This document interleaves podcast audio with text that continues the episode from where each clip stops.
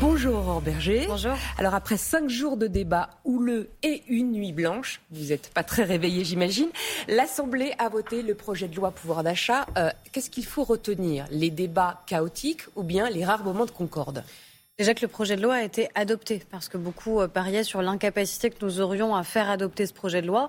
Et ce qu'il faut en retenir, c'est ce qu'il permet pour les Français protéger leur pouvoir d'achat face au pic de l'inflation, à la fois la revalorisation des retraites, la revalorisation des minimums sociaux, des moments aussi de concorde. Je pense notamment à la question de l'allocation adulte handicapé. On déconjugalise, c'est-à-dire que les personnes en situation de handicap n'auront plus à arbitrer entre le fait d'être en couple et le fait de pouvoir bénéficier euh, de cette aide sociale, parce que quand on est en situation de handicap, ce n'est pas une aide sociale comme une autre. Donc je crois que ce sont des avancées importantes, des enjeux de revalorisation du travail aussi, le triplement du plafond de la prime Macron, donc sans impôts euh, ni charges, euh, la question des heures supplémentaires défiscalisées. C'est tout ça. Euh, c'est aussi la protection des Français face au risque de pénurie en matière d'énergie. C'est un texte essentiel. C'est important qu'il ait pu être adopté, même si, en effet, on a eu des débats qui ont été parfois très chaotiques. Alors justement, la gauche, la NUPES, dit que finalement, cette loi, ça ne produit que des mesures qui ne sont pas pérennes et donc c'est une déclaration de guerre contre les salaires, parce que vous avez plutôt privilégié les primes.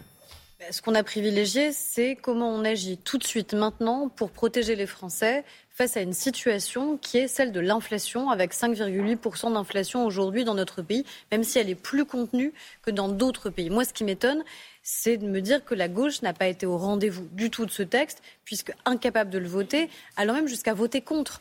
On peut considérer que ça ne va pas assez loin. On peut considérer, et je suis d'accord, qu'il va falloir que les salaires augmentent. Et en vérité, ils augmentent dans un certain nombre de secteurs parce que les difficultés de recrutement font que pour rendre plus attractifs des métiers, je pense à l'hôtellerie ou la restauration, eh bien les salaires ont augmenté. C'est le plein emploi qui crée aussi l'attractivité et qui crée l'augmentation des salaires. De là à voter contre, à la fin sur ce texte. Donc votez contre, encore une fois, l'augmentation des retraites, votez contre euh, l'augmentation des APL, votez contre l'allocation adulte handicapé. Je crois que c'est de l'irresponsabilité de la part de la gauche et je ne suis pas certaine que ce soit ça que les Français attendaient de nous. Cette loi a été adoptée euh, par 341 voix, dont celle du RN et celle de LR. Est-ce que ça veut dire que le gouvernement penche définitivement à gauche et que c'est la fin du dépassement? À droite, pardon, est-ce que c'est la fin du dépassement? En vérité, je pense que les choses vont se passer en fonction des textes, en fonction des projets de loi. Mais après, je ne peux pas miser sur l'ouverture ou le sectarisme des uns et des autres. Est-ce que c'est de bonne loi qu'encore une fois la gauche vote contre toutes les mesures en faveur du pouvoir d'achat des Français, c'est à eux qu'il faut poser la question. C'est eux qu'il faut aller interpeller et que les Français doivent interpeller en leur demandant pourquoi à la fin ils préfèrent voter contre, ce qui permet tout de suite d'améliorer le pouvoir d'achat des Français. Après, moi, je ne suis pas allée négocier ni avec l'extrême gauche, ni avec l'extrême droite. Il y a des lignes rouges qu'on se fixe euh, parce qu'il y a des lignes rouges en matière de valeurs. Mais si la question implicite qui est posée par la gauche, c'est de dire qu'on devrait retirer un texte, qu'on devrait retirer un projet de loi de la discussion parce qu'il pourrait être adopté euh, par les voix euh, d'autres députés, ces députés ont été élus. Ils ont été élus par les Français. Et à la fin, moi, la seule chose qui m'importe, c'est est-ce que ce texte va dans le bon sens pour les Français? La réponse était oui et je suis heureuse qu'il ait été adopté. Alors, l'ERN, la stratégie constructive affichée euh, par l'ERN, est-ce que euh, ça vous gêne? Est-ce que, euh, bon, finalement, c'est pas du en même temps? Il critique votre action et en même temps, il vote vos lois. La vérité, c'est qu'on a un effet de contraste qui est extrêmement euh, saisissant quand on siège au sein de l'Assemblée nationale, quand on siège dans cet hémicycle et qu'on voit euh, à la fois la NUPES, donc l'alliance de la gauche, et notamment la France insoumise, et puis qu'on voit de l'autre côté le Rassemblement national. Il y a ceux euh, qui sont dans une logique en permanence d'obstruction, de sectarisme, violente aussi hein, dans leurs expressions, et on l'a vu tout au long des débats. Et puis il y a ceux qui cherchent à acquérir une nouvelle respectabilité, une notabilisation. Et le problème, c'est que la gauche, en fait, elle sert sur un plateau la respectabilité du Rassemblement national. Parce que plus elle est vindicative, plus elle est sectaire, plus elle est violente, plus le RN a on a l'impression qu'ils deviennent fréquentables et respectables. Notre responsabilité, c'est d'aller les confronter sur le fond des sujets, sur les valeurs. La première proposition de loi que j'ai déposée, moi, c'est sur l'IVG, sur le fait de constitutionnaliser l'IVG. Et là-dessus, je crois qu'on verra très clairement les lignes de fracture avec le, avec le Rassemblement national. Alors à partir de cet après-midi, on va aussi rentrer dans le dur, la facture carburant, le projet de loi rectificatif du budget. Est-ce que vous abandonnez euh, la prime ciblée au profit du maintien de la ristourne? Et est-ce que cette ristourne, elle va être augmentée? 30 centimes, demande la LR. Alors, moi, ce que je veux, c'est que ce texte, à nouveau, il soit adopté. Si pour faire adopter ce texte, il faut renoncer, parce qu'à un moment, aller faire des compromis, c'est aussi accepter nous-mêmes de renoncer à certaines mesures qu'on avait envisagées. C'est comme ça qu'on aboutit à des compromis. S'il faut renoncer à cette mesure pour permettre l'adoption du texte et pour à la fin protéger les Français, pour que le prix payé d'essence, le prix payé à la pompe soit moins cher Alors oui, la réponse est oui, moi j'y suis prête et la majorité présidentielle votera en ce sens. Donc c'est vraiment le débat parlementaire. La, sera relevée à 30 centimes. C'est vraiment le débat parlementaire dans les heures qui viennent, tout au long du week-end, qui va le définir. Mais si pour aboutir sur ce texte et pour mieux protéger les Français, il vaut mieux abandonner l'idée immédiate d'une mesure ciblée pour permettre d'avoir une ristourne pour l'ensemble des Français sur le prix payé à la pompe, alors oui, ce sera à nous de faire cet effort. Donc a priori, ristourne 30 centimes au début, dégressive.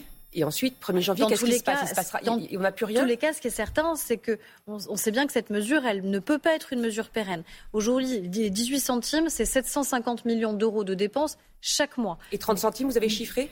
Bah, vous pouvez faire à peu près le ratio et vous voyez bien évidemment euh, l'impact. Donc si on maintient cette mesure et qu'on l'augmente euh, jusqu'à la, jusqu'à la fin de l'année, évidemment ça aura un impact. Ce qu'on veut et ce qu'on a proposé dans ce texte, c'est que au 1er janvier, ce soit aussi les chefs d'entreprise qui puissent prendre le relais, euh, que nous État, on puisse défiscaliser les aides qu'ils donneront à leurs salariés pour les accompagner sur leur mobilité, le carburant, mais aussi d'autres types de mobilité. Euh, des mobilités plus durables. Donc c'est cette alliance État et entreprise qui doit pouvoir fonctionner. il y a aussi la suppression de la redevance qui devrait être examinée aujourd'hui. Alors l'audiovisuel public devrait être financé par une partie euh, de la TVA de combien et en quoi ça garantit à la fois les ressources et l'indépendance du service public? La proposition que j'ai formulée avec mon groupe, c'est en effet on maintient l'engagement qui est celui du président de la République de dire qu'on doit continuer à baisser les impôts. Et donc, en effet, on supprime la redevance audiovisuelle telle qu'elle existait. Par contre, nous, ce qu'on a toujours dit, c'est que ça ne devait pas se faire au détriment du service public de l'audiovisuel, qui est un service public essentiel sur les enjeux d'information, de diversité, de culture en général et de la manière avec laquelle on doit le financer. Ce financement par la TVA L'idée, c'est que plutôt que ce soit directement dans le budget de l'État qu'on vienne euh, définir le niveau des dépenses, eh bien, c'est que ce soit une fraction d'un impôt qui existe déjà. On ne crée pas un impôt nouveau, la TVA, qui puisse venir le financer. Ça garantit mieux l'indépendance de l'audiovisuel public, ça pérennise ses ressources, et je crois qu'on arrive là à avoir vraiment en même temps on baisse les impôts des Français, mais on garantit les ressources et l'indépendance de l'audiovisuel public. En même temps, on supprime une taxe, la redevance, pour en créer une autre finalement. On n'en crée pas une autre parce qu'on n'augmente absolument pas euh, la TVA. Euh, on ne vient pas changer le mécanisme. Euh, c'est juste que la TVA existante, on dit qu'il y a une fraction de cet impôt-là qui va venir directement pour financer l'audiovisuel public, là où la gauche proposait la création d'une taxe nouvelle.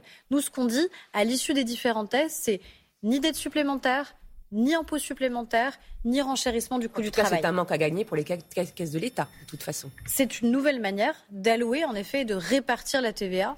Mais je crois que le service public audiovisuel, encore une fois, les Français y sont attachés. Euh, on voit bien aussi les risques qu'on a de désinformation. Et tout cela a un coût. Euh, et ce coût doit être financé par l'État. Alors un autre point euh, du budget rectificatif, c'est la taxe exceptionnelle sur les super profits que réclame euh, l'opposition notamment.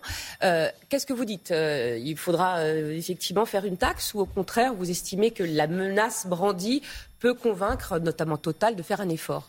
Ce que je dis, c'est que le constat, c'est qu'on a en effet des entreprises qui ont réalisé des profits supplémentaires du fait d'une situation exceptionnelle et dramatique, qui est la situation notamment en Ukraine. C'est ça concrètement qui se passe aujourd'hui. Et donc, le produit supplémentaire, il doit revenir en partie aux Français.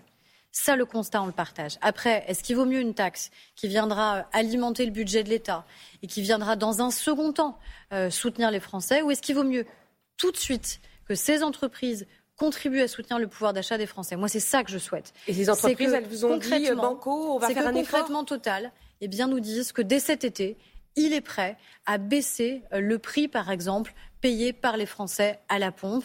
Et je crois que l'entreprise y est prête. Et sinon, alors le législateur va prendre ses responsabilités. Encore une fois, les mesures fiscales, la possibilité de taxer, c'est en effet une option qui est la nôtre, qu'on doit pouvoir utiliser à bon escient. Mais moi, je préfère un gain tout de suite de pouvoir d'achat pour les Français, pour ceux qui doivent partir en vacances, pour ceux qui doivent pouvoir faire le plein, plutôt que espérer le produit d'une taxe dans un an ou deux. Merci beaucoup, Aurore Berger.